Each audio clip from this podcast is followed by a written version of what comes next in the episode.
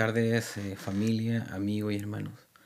Esperando que se encuentren muy bien en sus casas. Quiero saludar a todos en, el amor del Señor. Hoy es el último miércoles del mes de abril y así también es el último estudio de la serie eh, que lleva por título El impacto de la resurrección. Durante los cuatro miércoles pasados, el Dani compartió con ustedes y hoy eh, cerrando este, este ciclo seré yo quien pueda compartir de su palabra. Así que tengan a mano todo lo necesario para tomar apuntes, ya sea su Biblia, cuadernos, lápices y así también una hoja en blanco, ya que esa hoja la vamos a ocupar eh, cuando finalicemos el tema. Ahí le voy a explicar el porqué. Antes de comenzar eh, el estudio en sí, eh, vamos a llevar este tiempo en oración, ya que es necesario que sea el Espíritu Santo el que nos guíe y Él sea hablando por medio de mi persona. Inclinemos eh, nuestras cabezas. Padre, nos presentamos delante de ti, primero que todo para darte gracias porque tú nos has dado este tiempo maravilloso de poder compartir tu palabra. Te damos gracias porque tú eres bueno, porque tu misericordia nos ha acompañado hasta el día de hoy. Te rogamos que en esta tarde, Señor, tú seas dirigiéndonos a través de tu Espíritu Santo y tú puedas estar entre medio de nosotros para poder, Señor, eh, aprender de ti. Queremos encomendar este tiempo, Señor, y todo lo que vayamos a realizar como actividad. En el nombre de Jesús. Amén. Vamos a hacer un, pequeño resumen de los temas que ya se han tratado antes de entrar de lleno en, este estudio. El primero eh, es el impacto de la resurrección en la iglesia. El segundo es el impacto de la resurrección en Semana Santa. El tercero eh, es el impacto eh, de la resurrección en las personas. El cuarto es el impacto de la resurrección en el mundo. ¿ya? Y este último estudio eh, lo dividiremos en tres títulos. El motivo se lo voy a comentar a continuación. Pero antes voy a mencionar el título de, de cada estudio. El primero dice, Dios crea a la primera familia. Ese es el primer título. El segundo título eh, eh, dice, la primera familia desobedece a Dios. Y estos dos títulos eh, son la base para poder entender el impacto de la resurrección en la familia. Es por eso que estoy haciendo este realce, porque nos vamos a extender un poquito más. Pero es necesario entender estos dos primeros para poder darle mayor énfasis al impacto de la resurrección en la familia en, su plano eh, general. Vayamos eh, al primer título, que dice Dios crea a la primera familia. Y retomemos un poco la idea eh, para poder entender la importancia del impacto de la resurrección en la familia. Y para poder entender esto debemos de, debemos de ir a los inicios de la historia de la creación. Sí, ya que es ahí donde comienza el propósito que motivó a Dios a crear al ser humano. Entiéndase por, eh, ser humano, eh, hombre y mujer. Eh, subrayémoslo porque de aquí en adelante vamos a escuchar ese, ese concepto en, en, diferentes ocasiones. Pero antes de continuar, quisiera, quisiera compartir con ustedes de que Dios no, tenía ninguna necesidad de, creer, de crear al, al ser humano. Y el motivo es que Dios es Dios. No necesita nada y no necesita a nadie. Pero así también Dios es amor en su esencia. Y Él quiso invitar al mundo a compartir ese amor. Quiso tener un vínculo con su creación. Un vínculo que permitiría que el ser humano se pueda comunicar con su prójimo. Y una prueba de ellos es cuando eh, Dios legisló eh, a través de los diez mandamientos y se los entregó a Moisés. Los primeros tres mandamientos tienen eh, una una verticalidad, una conexión directamente con Dios. Los otros eh, siete mandamientos eh, tienen una horizontalidad. Eso quiere decir de que es, eh, está legislando para que nosotros podamos cumplir esos parámetros para tener una buena convivencia, un buen vínculo con mi prójimo. Esa, esa es la importancia de poder entender esto, de que Dios creó al ser humano con ese propósito, para tener un vínculo, una relación con Él.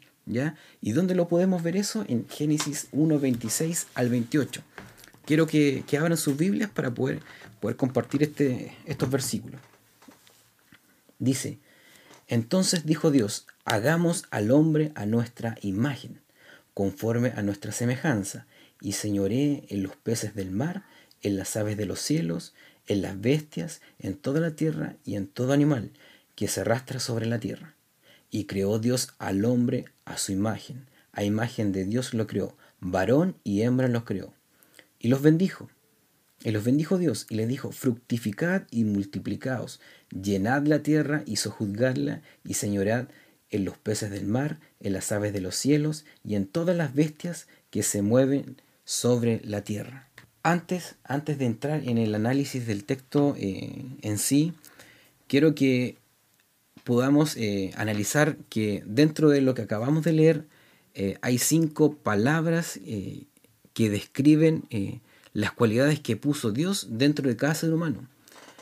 Estas palabras están en hebreo y vamos a, vamos a encontrar o vamos a buscar el significado para ver eh, eh, cuál fue el tono en que Dios creó eh, al ser humano. ¿ya? Que esa, es, la, es la, la, clave de este primer título. Y la primera palabra es bará, que significa Dios creó sin tener a mano ninguna materia prima. Dios hizo al hombre, al ser humano, de la nada. En segundo lugar tenemos a Selem y Demut. Estas palabras eh, se traducen como imagen y semejanza. Son las capacidades esenciales para poder comunicarse con Dios. O sea, quiere decir de que nosotros somos eh, imagen y semejanza de Él. Nuevamente eh, repetimos el concepto y la, y la, definición de que Dios crea al hombre para poder comunicarse con Él. ¿ya? Y por último, Radat Radat y Kabach, que se traduce dominio sobre eh, en el versículo 26 y sojuzgarla, la podemos encontrar en el versículo 28. Este conjunto de palabras nos permiten elaborar las siguientes tres verdades acerca de cómo nos hizo el Señor. Ojo, pongan atención. El ser humano fue creado por Dios. Somos producto de su mano y no resultado de la casualidad u otros factores. En segundo lugar, el ser humano fue creado por Dios con la capacidad de relacionarse con Él. Por eso podemos razonar y hablar, no así a diferencia de, los animales. En tercer lugar, el ser humano fue creado por Dios con la capacidad de ser administrador general de todo lo creado. El hombre puede hacer lo que bien le parezca, recordando que tendrá una consecuencia el caso de cometer cosas que no son correctas. ¿Ya? Ahora después de descubrir estas cinco palabras en hebreo, vayamos al análisis del texto para poder entender en su contexto general. La palabra de Dios revela el origen del ser humano de una manera totalmente diferente. Y esto lo acabamos de leer en Génesis 1, 26 al 28. Y también lo encontramos en Génesis 2 al 7. Son pasajes eh, claves para poder comprender la realidad del origen del ser humano. En primer lugar, el ser humano es es presentado como la obra peculiar y especial de Dios, como el producto de un proceso evolutivo. En segundo lugar, el ser humano es creado a imagen y semejanza de Dios. Ninguna, ojo con esto, ninguna otra criatura fue hecha con esas características, solo el ser humano. Además, el Creador dio al ser humano mandamientos concretos y responsabilidades que debía obedecer. Ahí vemos que Dios da la libertad, ¿ya? Pero ojo, no hay que confundir con libertinaje, que más adelante lo vamos a ver. Aunque fue creado a imagen de Dios, el ser humano debe estar sometido a Dios, a Jehová. Él se tiene que someter. El creador es, es el soberano. Él está por encima de todos. Y el ser humano como criatura tiene la obligación de obedecer a su creación, a su creador, perdón. Pero ojo, ojo con esto, porque acabamos de leer y acabamos de, de, analizar este, este, este, pequeño versículo de que, y vuelvo a hacer hincapié en esto, de que Dios no crea al ser humano en forma autoritaria. Dios no tiene la intención de crear al, ser humano bajo e, esa, esa premisa, sino que Él busca tener un vínculo, una relación con Él, porque es el objetivo mayor. Dios, si bien es cierto, eh, en su esencia es amor, Él no quiso, eh, guardarse ese amor hacia, hacia Él, sino que lo quiso compartir con nosotros, lo quiso compartir con, su creación. Y veamos esto, mire, en definitiva lo que Dios... Eh, en definitiva, lo que Dios crea es una realidad sistémica. ¿Por qué una realidad sistémica?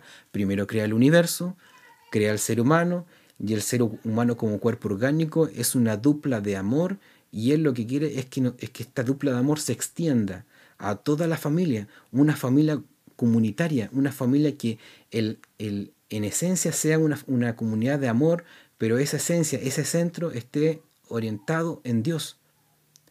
Él lo que quiere es que compartir nuestro día a día, que nosotros vivamos vinculada, eh, nos vinculemos a Él los 24 horas del día, ya los 7 días de las semanas, y de ahí por siempre. Ese es el objetivo del, de, de por qué motivó a Dios a crear el universo. Otro punto importante eh, que dice la escritura es que la pareja heterosexual refleja la imagen de Dios en su máxima expresión como masculino y femenino. Muestra la plenitud de Dios, pero así también muestra la plenitud del ser humano en lo femenino y en lo masculino. ¿Ya? cuánta riqueza eh, hay en vivir armónicamente la vida matrimonial, en el sentido restringido, ya que hoy en día podemos ver de que las parejas eh, se juntan, se separan, eh, pelean y no se dan cuenta que hay hijos de por medio, ¿ya? Y es ahí que, donde más adelante vamos a entender por qué llegamos a eso, por qué Dios nos rescató de, un lugar donde no íbamos a tener un futuro mejor, el segundo título dice, la primera familia desobedece a Dios. Ese es el segundo título. El primero, Dios crea la primera familia, pero ahora es esa misma familia que Dios creó, desobedece a Dios. Y vamos a, ver cuál es la consecuencia de la, de la, desobediencia eh, que tuvo la primera familia. Veamos eh, lo, lo que dice Génesis 3, capítulo 3, versículo 1 al 8 y esto lleva por título La desobediencia del hombre. Dice, pero la serpiente era astuta, más que todos los animales del campo que Jehová Dios había hecho, la cual dijo a la mujer, ojo con esto, con que Dios os ha dicho, no comáis del, de todo árbol del huerto. Y la mujer respondió a la serpiente, del fruto de los árboles del huerto podemos comer, pero del fruto del árbol que está en medio del huerto, dijo Dios, no comeréis de él, ni le tocaréis, para que no muráis. Entonces la serpiente dijo a la mujer, No moriréis, si no sabe Dios que el día que comáis de él serán abiertos vuestros ojos y seréis como Dios sabiendo el bien y el mal. Miremos la, astucia de la, serpiente, cómo persuade, persuade a la mujer. Y veamos ahora qué hace la mujer en respuesta a eso. Y vio la mujer que el árbol era bueno para comer. Primero, ver, ver. Ella vio. Y que era agradable a los ojos y el árbol codiciable para alcanzar la sabiduría. Y tomó de su fruto, vio y tomó, y comió, vio, tomó y comió, y dio, como cuarto eh, punto, también a su marido, el cual comió así como ella. Entonces fueron abiertos los ojos de ambos y conocieron que estaban desnudos. Entonces conocieron las hojas de higuera y se hicieron delantales. Y oyeron la voz de Jehová, que se paseaba en el huerto al aire del día, y el hombre y su mujer se escondieron de la presencia de Jehová Dios entre los árboles del huerto. Es en este capítulo eh, donde podemos ver lo más importante de la revelación bíblica. Este es uno de los capítulos más importantes de la Biblia. Es aquí donde se distorsiona la relación que Dios tenía con el ser humano y el ser humano con la familia y el ser humano con el universo y consigo mismo. Es aquí donde vemos la primera desobediencia de la primera familia. Por eso es importante saber esto, ¿ya? Pero es aquí también donde Dios establece, y ojo con esto, el inicio de su obra redentora. Obra redentora que se cumplirá con la resurrección de Jesús, y es por eso la importancia de, analizar este capítulo junto, junto en sus versículos. Vayamos al, análisis del texto. Versículo 1b. Con que Dios ha dicho. Aquí comienza a trabajar la tentación. El discurso que ocupa el tentador en este pasaje es un discurso totalmente torcido, ya que Dios nunca había dicho eso. Es más, Dios había dicho de todos los árboles del huerto pueden comer. Esto lo vemos en Génesis 2, 9 del 16 al 17. Génesis 2, 9 dice, y Jehová Dios hizo nacer de la tierra todo árbol delicioso a la vista, a la vista y bueno para comer. También el árbol de la vida en medio del huerto y el árbol de la ciencia del bien y del mal. El 16 y el 17 dice, y mandó Jehová Dios al hombre diciendo, de todo, de todo, ojo con esto, de todo árbol del huerto podrás comer, mas del árbol de la ciencia del bien y del mal no comerás, porque el día que comeréis, ciertamente morirás. Dios claramente le da la libertad al ser humano, libertad en comer todo, eh, de todo árbol, pero Dios veda un árbol, el árbol de la ciencia. Y es para darnos cuenta y para que podamos entender que hay diferencia entre libertad y libertinaje. Eso lo hacemos, eh, eso lo vemos, lo hemos escuchado en muchas ocasiones, pero no entender que la libertad no tiene límites, estamos totalmente equivocados. Eso es incorrecto. Si no miremos cómo eh, se presenta la sociedad en relación a la familia. Ya no, no, hay eh, diferencia entre libertad y libertinaje. Génesis 3.22 eh, dice, para que lo busquen,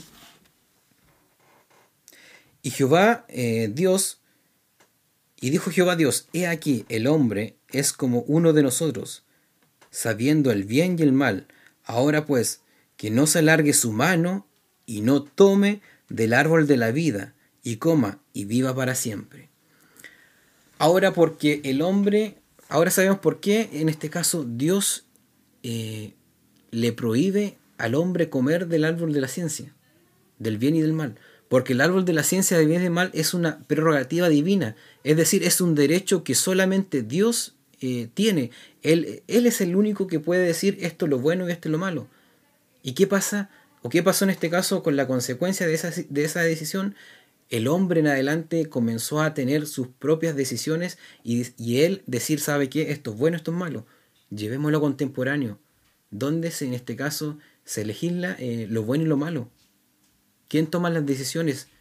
Es el hombre hoy en día, sin consultarle nada, nada a Dios. La tentación lo que busca es, poner en duda a Dios, es poner a Dios bajo sospecha para que el ser humano cometa el pecado matriz, el pecado que hará que se desnaturalice toda la comunión que Dios creó cuando constituyó la familia. Ojo con eso, ¿ya? comienza la tentación con el objetivo ya de que el hombre cometa el pecado matriz, el, pecado que separaría hasta, hasta, la, hasta la, venida de Jesús, el vínculo con el ser humano. Vamos en base a esto vamos a analizar eh, tres puntos ya eh, de lo que busca la tentación. Y uno de ellos lo que busca la tentación es trastocar la imagen de Dios. ¿Y cómo lo hace? Torciendo su palabra. Recordemos lo que dice eh, Génesis, eh, perdón, claro, Génesis 3, 1b, con que Dios ha dicho, cosa que Dios nunca dijo. Recordemos nuevamente lo que dice Génesis 2, del 9, 2, 9 y, 16 al 17. Ese es un discurso que el tentador total, engaña totalmente a la mujer. Todo esto con el fin de destruir la imagen de Dios y sacarlo del centro del huerto. Y es ahí donde, donde se comienza y donde existe el, el teocidio. ¿Qué cosa es el teocidio? Es la muerte de Dios en el corazón del ser humano. Ya que Dios no puede morir, pero sí en ese momento eh, muere Dios porque es sacado del centro del huerto, es sacado del centro del corazón del hombre. Aparte de eso, la tentación, ¿qué más busca? El acento en lo prohibido. El versículo 3, eh, se dice, no comáis de todo árbol del huerto. La importancia de saber que el tentador siempre pone el acento en lo prohibido. ¿Y por qué el acento en lo prohibido? Lo prohibido atrae poderosamente. Somos humanos. No hemos visto en situaciones donde hemos, hemos eh, pasado por la tentación y sabemos que lo prohibido genera un, un apego, o más que un apego, usar esa palabra, genera un, deseo de poder alcanzarlo, de poder llegar a, obtener eso prohibido. Y obviamente, nuevamente vemos que con el fin de acabar con la centralidad de Dios en el huerto y con la centralidad de Dios en el corazón del ser humano. Y por tercero, la tentación ocurre en medio de la fracción y la soledad. El versículo 1a eh, eh, dice, lo cual dijo a la mujer. Eso es muy interesante porque aquí lo que hace es fraccionar. No le habla directamente a, la familia en sí, al, hombre y a la mujer en su conjunto, sino que habla por separado. Sabemos que la tentación trabaja en la soledad.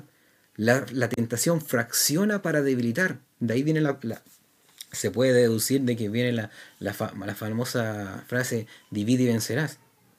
Estoy dando una idea de eso. El egoísmo y el aislamiento se abren como espacios amenazadores.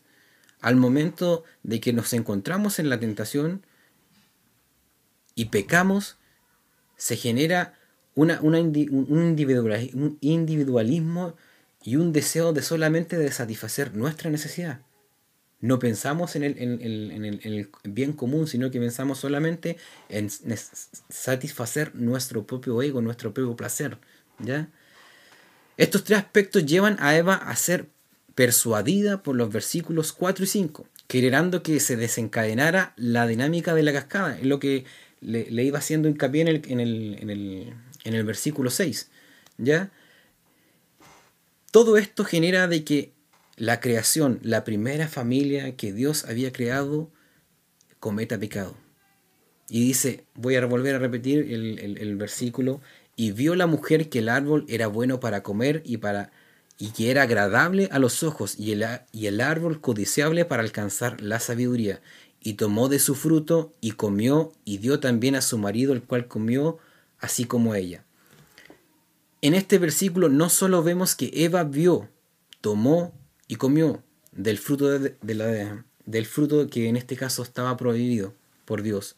Lo peor sigue ya que también dio a su esposo el cual sin ser persuadido por Satanás, comió voluntariamente y cayó en conjunto con su compañera, con su familia al pecado. Fue la desobediencia eh, de Adán, entiéndase Adán ahora como hombre y mujer, ¿ya? la que produjo la miseria de la raza humana. Toda la humanidad pecó en Adán. Además, esa desobediencia hizo necesaria la provisión de un alto precio para rescatar al hombre de su miseria. A partir de ese momento, ya, el hombre saca del centro de su corazón a Dios y en una forma astuta Satanás, no, ojo con esto, no se deja a él como el centro del corazón del hombre, sino lo que hace es que el hombre en sí se deje como centro de él mismo. ¿Ya? Mire la astucia del diablo, no, se, no deja que, que el hombre lo deje a él como, eh, como centro de su corazón, sino que deja que el hombre se, deje a sí mismo como centro, ¿ya? Si no, vemos lo que vemos en la actualidad.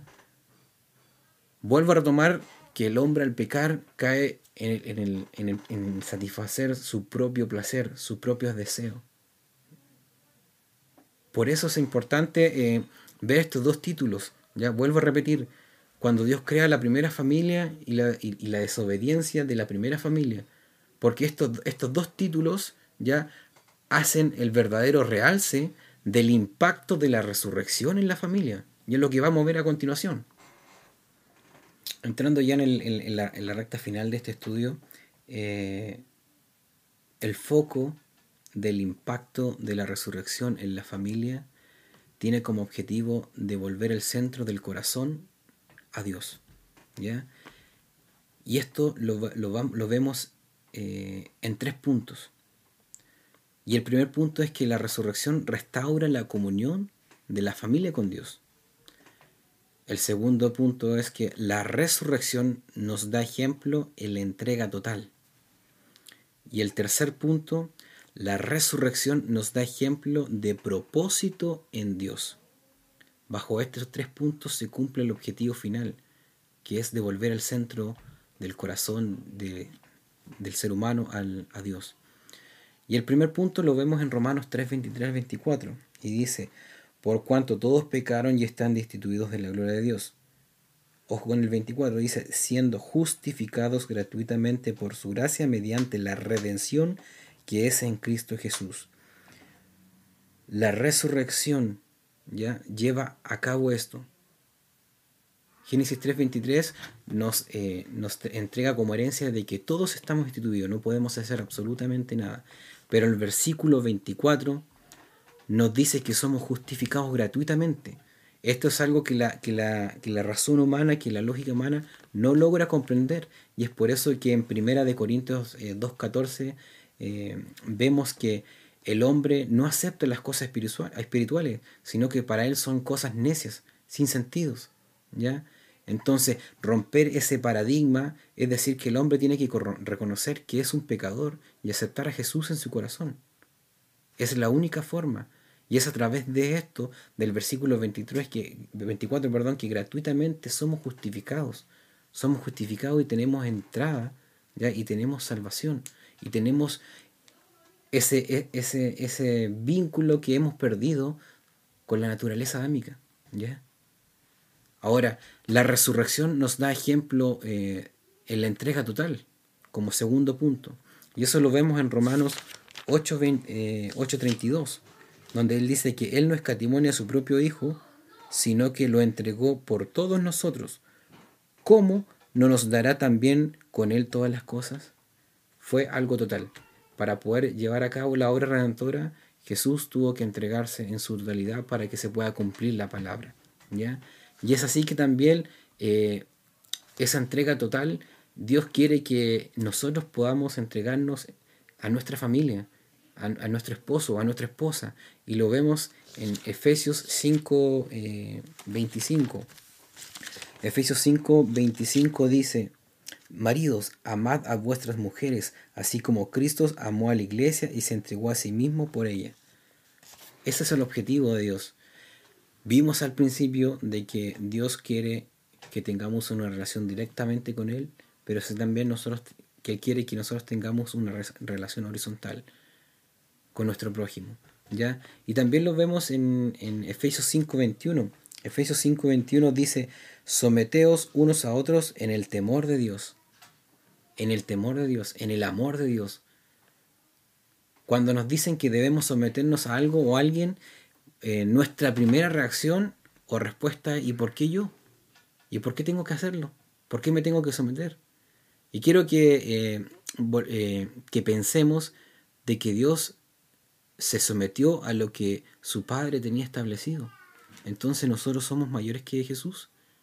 Si Él se sometió eh, sin, ningún, eh, eh, sin ningún reparo, ¿quiénes somos nosotros para no someternos a, nuestro, a nuestra esposa, en este caso la esposa, a su esposo? ¿Ya? Veamos lo que en este caso dice 1 Corintios 3 del 4 al 7. El amor es sufrido es benigno, el amor no tiene envidia, el amor no es jactancioso, no se envanece, no hace nada indebido, no busca lo suyo, no se irrita, no guarda rencor, no se goza de la injusticia, más se goza de la verdad. Todo lo sufre, todo lo cree, todo lo espera, todo lo soporta.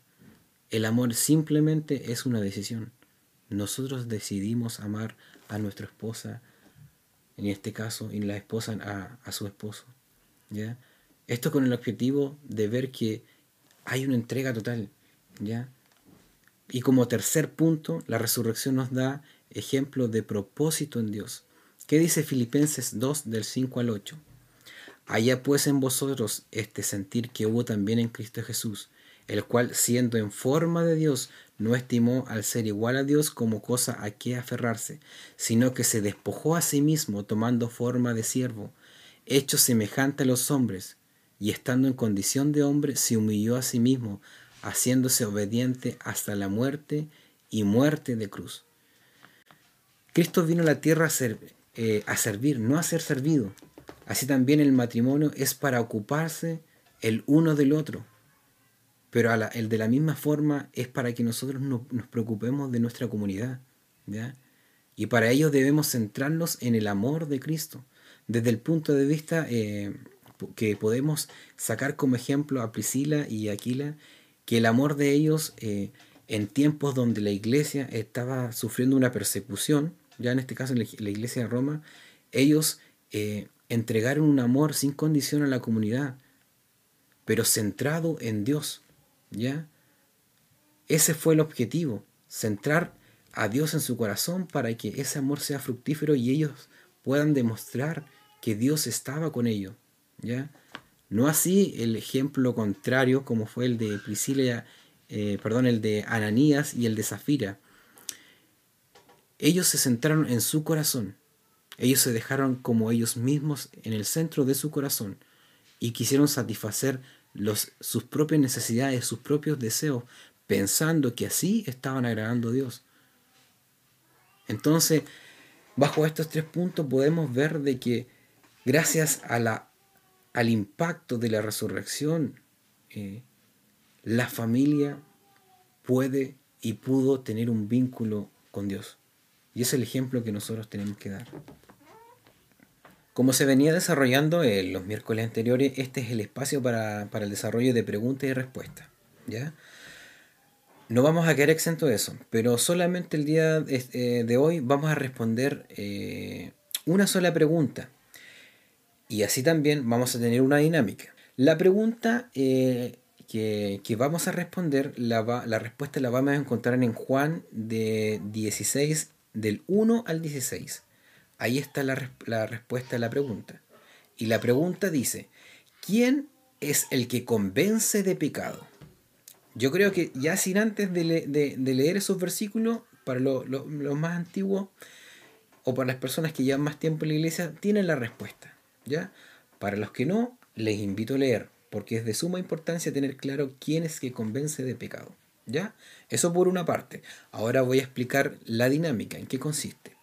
Pero antes de eso te quiero explicar una cosa. Mi núcleo familiar está compuesto por mi esposa Catherine, mi hija Emma y mi hijo Mateo. Ellos, ellos conforman mi núcleo familiar. ¿ya? Te digo esto porque yo no sé quiénes son parte de ti, o sea, en este caso, quién vive contigo, quién conforma tu núcleo familiar. Pero lo que sí eh, tenemos en común es que estamos viviendo y tenemos relaciones interpersonales. ¿Ya?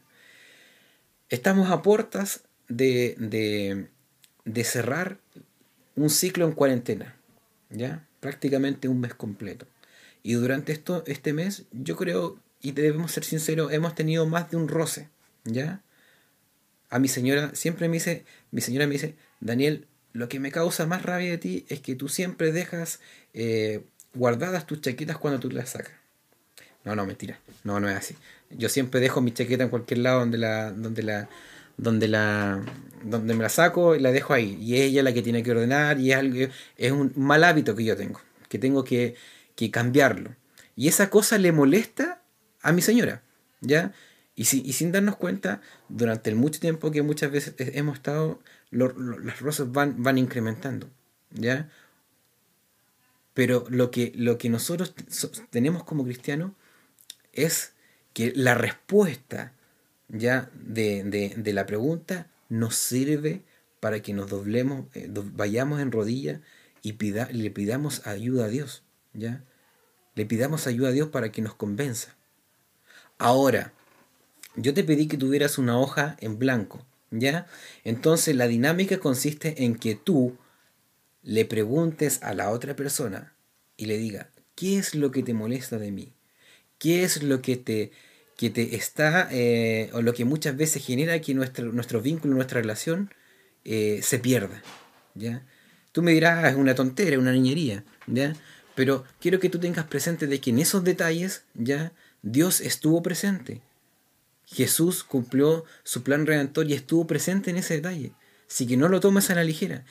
Si tú, si tú piensas y tomas esta dinámica frecuentemente, ya eh, la, lleves a, forma regular, lo apliques, no sé, una vez por semana, créeme que a futuro vas a minimizar un montón de problemas domésticos. Pero quiero que por favor lo hagas, que por favor lo hagas. Le preguntes a la otra persona, ¿qué es lo que te molesta de mí? ¿Y qué es lo que debo cambiar? ¿Ya? Para mantener es el vínculo que Dios quiere que nosotros mantengamos, ¿ya? Para ello voy a dejar un tiempo prudente. Y, ustedes lo pueden desarrollar eh, en, este tiempo. Se ha cumplido el tiempo, ya. Eh, vamos a responder la pregunta. Yo creo que ya todos, como le decía sin antes de, leer estos versículos, ya la sabían, ya. Y la, persona en este caso que convence de pecado es el Espíritu Santo. Y por eso la importancia, la importancia de, la, resurrección. Ya que si no, no hubiese habido resurrección, como dice eh, Pablo en Corinto, esto no hubiese servido de nada. ¿ya? Pero todo el, todo el, plan redentor, el, objetivo de Dios se cumplió. Y es el Espíritu Santo quien nos convence de pecado y de nuestros errores, tanto pecados que tenemos contra Dios y pecados que tenemos contra nuestro prójimo, contra nuestro esposo, contra nuestro papá, contra nuestro hijo, contra con, cualquier persona que compone nuestro núcleo familiar. ¿ya? Y es por eso que esa, esa, esa respuesta nos va, nos va a ser de mucha ayuda para responder la dinámica. Ya esta dinámica que no solamente la vamos a realizar hoy, sino que la, vamos, la hemos realizado durante mucho tiempo. ¿ya? Sin quererlo muchas veces la realizamos. Pero cuesta, cuesta muchas veces reconocer, ¿sabe qué? Mi error es este, mi problema es este, cometo error este. Porque tenemos que tener claro de que del momento de que eh, la naturaleza ah, ah, cayó en pecado, desde ese momento no hay nadie perfecto, por más que nos querramos que decir, no, yo no cometo errores, o si que lo cometo, lo cometo eh, eh, muy poco, no, todos cometemos errores, tanto con Dios como con nuestro prójimo. Por eso la importancia de que esta, como digo, esta, esta dinámica sea regular en nuestras relaciones eh, familiares, ir reconociendo, ir pidiendo perdón, ya restauran a la familia, restauran, el, el vínculo que nosotros debemos tener ya recuerden que ese vínculo tiene que ser en amor, tiene que haber amor de por medio, pero no un amor, un amor humano, sino que un amor que emana de Dios. Por eso es importante, importante, estimado, estimada familia, amigo, ya hermano, de que nosotros periódicamente vayamos realizando este ejercicio y vayámonos pidiendo perdón, porque así se construyen las grandes familias, las grandes iglesias reconociendo que somos pecadores, reconociendo que cometemos falla. Es importante esto, es importante realizar este ejercicio y te lo recomiendo, que no solamente lo, haga, lo haga eh, ahora, sino que sea un hábito en tu vida, reconocer. Es simple eso, reconocer. ¿Ya? El necio se, eh, se va en su propia prudencia, ¿ya? Pero Dios, a través del Espíritu Santo, nos da convicción. Para cerrar este, este tema y para ir finalizando, quiero primero, primeramente dar gracias a Dios. Gracias a Dios porque es Él el que nos sustenta, es Él quien nos acompaña, Él es, es Él el que nos escucha, el que está con nosotros, el que comparte nuestro día a día. Es importante que reconozcamos y agradezcamos a Dios por todo. Son tiempos súper complejos, tiempos súper difíciles, pero Dios es fiel. Y eso lo sé yo y lo sabes tú, porque hemos visto cómo Dios se ha manifestado durante estos días que hemos estado en cuarentena. Y así también eh, quiero dejar un espacio para darle eh, muchas gracias a mi esposa, a mi esposa Catherine. Si bien es cierto, realizar un tema eh, no es fácil y lleva mucho, lleva mucho tiempo, gran parte de este tiempo se lo, ella se queda con mis hijos. ¿Ya? Y Katy, te agradezco de verdad todo lo que tú estás haciendo durante este tiempo. Muchas gracias y te amo mucho, amor, te amo mucho. Y antes de finalizar, eh, quiero eh, compartir una alabanza con ustedes, ¿ya? Que el, el, el, tono de esta alabanza es cuánto Dios nos ama, cuánto eh, Dios se pone celoso de nosotros cuando nosotros desviamos nuestra mirada de Él. Quiero que la puedas eh, atesorar en tu corazón, que la puedas hacer tuya y que puedas entender que si hoy tú estás detrás de esta pantalla, estás compartiendo con tu familia y yo estoy de este lado de la pantalla, es porque Dios nos ama y Él es celoso, Él es celoso de nosotros. Así que muchas gracias por el tiempo que te, que te que dejaste para poder compartir con nosotros y quiero terminar orando, quiero terminar entregándole este tiempo a Dios porque Dios es fiel y su misericordia es para siempre. Inclinemos nuestras cabezas. Padre Celestial, te doy gracias porque tú eres el que nos regalas este tiempo para poder eh, compartir. Gracias por tu Espíritu Santo porque es Él el que nos convence de pecado y gracias al Espíritu Santo podemos tener comunión. Podemos tener comunión contigo y podemos tener comunión con nuestro prójimo, con nuestro esposo, con nuestra esposa, con, con nuestros hijos, con nuestros padres, con nuestro hermano, con todos. Gracias al Espíritu Santo podemos volver a vincularnos contigo y con ellos. Dejamos en tus manos todo Dejamos en tu mano de que todo estos estudios, todo lo que vimos durante este mes, lo podamos aplicar en nuestra vida, en nuestra vida personal, en nuestra vida familiar, lo podamos aplicar en nuestra iglesia, con las personas que no te conocen, que podamos ser espejo donde vayamos, Señor, para reflejarte a ti. Te damos gracias por todo y lo dejamos todo en tus manos. En el nombre de Jesús, en el nombre de nuestro de, nuestro Redentor, en nombre de la persona que dejó todo por nosotros. Amén.